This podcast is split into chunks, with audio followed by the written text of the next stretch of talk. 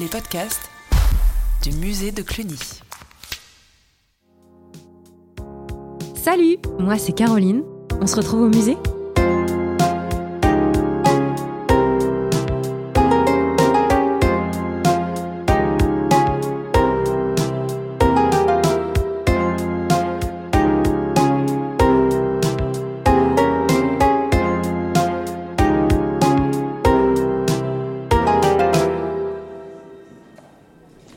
Propose, maintenant que nous sommes entrés dans la salle, c'est tout simplement de placer les pieds l'un à côté de l'autre, de la largeur des, de vos hanches, et les mains comme ça, l'une en face de l'autre.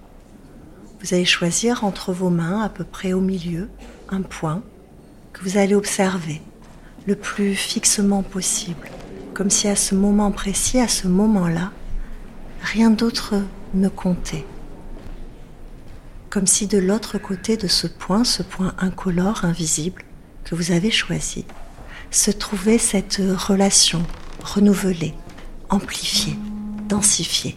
Est-ce que vous allez voir à partir de maintenant? Allô? Bah, Jérémy, qu'est-ce que tu fais? Je croyais que t'étais à Cluny, moi, pas à ton cours de yoga. Ah, moi, je suis en plein cœur du musée de Cluny et je suis en train de suivre, à distance, une visite hypnotique. Une visite hypnotique à Cluny?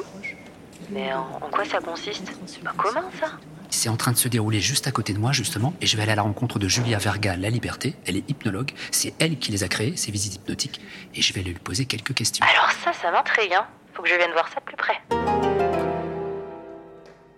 Comment vous est venue l'idée d'organiser et de créer, parce que c'est une vraie création, des visites hypnotiques pour un musée, et en l'occurrence, Cluny alors, je pense que les visites hypnotiques, c'est quelque chose qui m'est apparu avant même de m'inscrire en formation. Je pense que j'ai, quand j'ai moi consulté, pratiqué, éprouvé l'hypnose, euh, comme j'avais l'habitude des visites de musée moi-même, je me suis dit, et j'ai joué de ça, autant au jardin qu'au musée, sur plonger à l'intérieur de l'œuvre, pouvoir ralentir, se débarrasser un peu du dialogue intérieur, de la vie extérieure pour être vraiment dans cette relation directe avec ce que l'on regarde.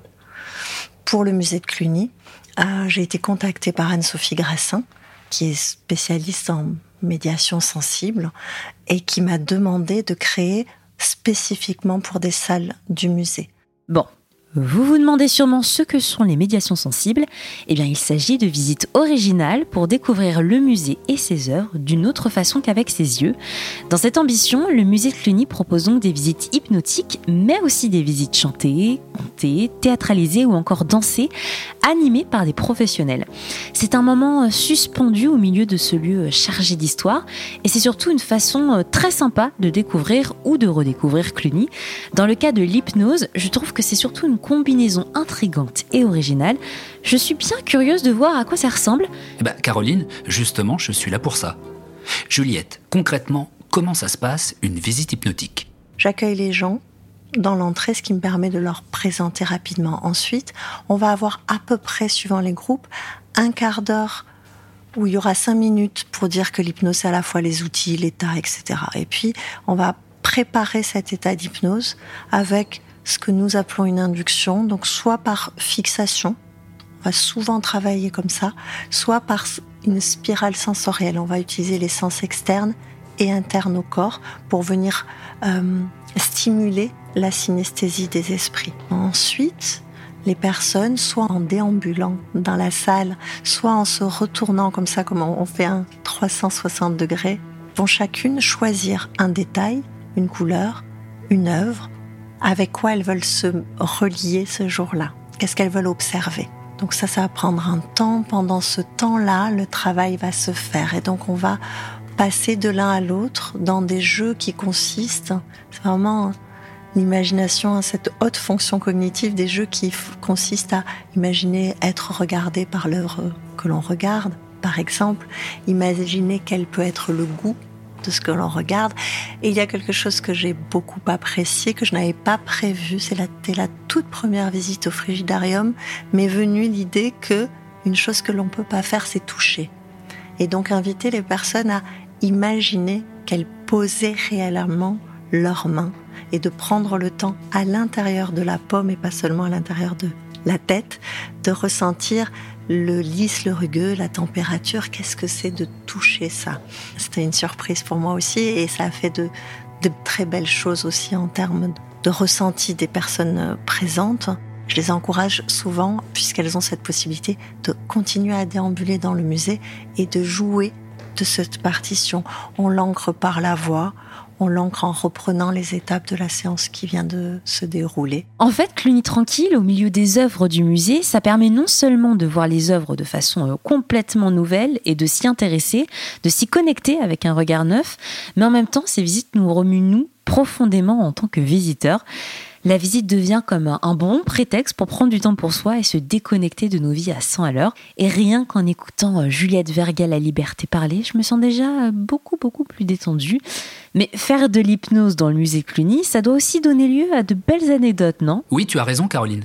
Juliette, est-ce qu'il y a des visites qui vous ont marqué? Celle qui m'a le plus moins touchée, c'est une personne qui savait par avance quelle œuvre elle allait choisir. C'était une œuvre qui avait déjà de l'importance pour elle dans sa vie personnel, intérieur, et qui, euh, alors qu'on sortait de la visite, partageait avec quelqu'un d'autre. Je passais par hasard le fait que maintenant, c'est entre cette œuvre et elle, c'était une histoire d'une vie.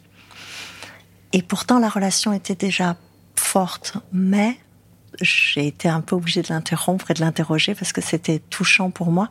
Elle l'avait relié à un moment fort de sa, de son existence réelle il y a eu des larmes pendant une visite également parce que bah, dans ce temps d'introspection, un temps qu'on s'offre assez peu, et puis le fait de passer comme ça par ces différents sens externes mais aussi internes, le sens de son équilibre, le sens de ce qui se passe à l'intérieur, peut ouvrir comme ça des espaces d'émotion qui, euh, chez nous, se manifeste souvent par des larmes qui peuvent être des larmes de soulagement, d'apaisement, qui sont pas toujours synonymes de tristesse. Je pensais pas qu'elles apparaîtraient dans un lieu comme le musée. Des corps qui se redressent aussi. On voit ça. Euh, des personnes qui sont un peu mal à l'aise, qui croisent les bras malgré les consignes, et puis finalement, eh ben, les coudes se soulèvent ou la tête se penche. donc le corps est très. On travaille en médiation sensible avec un corps qui est pensant, qui est vraiment, euh, qui porte l'essence, qui porte l'esprit et qui est central. Et ça, c'est des beaux moments. Mais c'est vrai que ce que je retiens par rapport à l'intention du départ, c'est vraiment ce j'avais choisi cette œuvre, mais maintenant, c'est à la vie, à la mort, quoi. Ça s'est installé dans mon histoire. C'est donc une belle manière de vivre le musée. En tout cas, cette visite hypnotique qui s'inscrit dans les médiations sensibles du musée de Cluny est vraiment une façon originale de découvrir les œuvres. Ça rend le musée euh, tellement plus vivant. Et si vous voulez vous aussi tenter l'expérience, rendez-vous sur le site du musée, cherchez euh, Cluny Tranquille dans l'agenda pour réserver une de ces visites. J'essaye de me détendre. Bon, je vous laisse, la visite hypnotique a repris. Allez, à très vite au musée Cluny. Et Jérémy, ça te dit qu'on réserve la visite chantée? C'est un super artiste qui vient la semaine prochaine. Tu sais, je t'en avais beaucoup parlé la dernière fois quand on avait été voir avec la rap avec la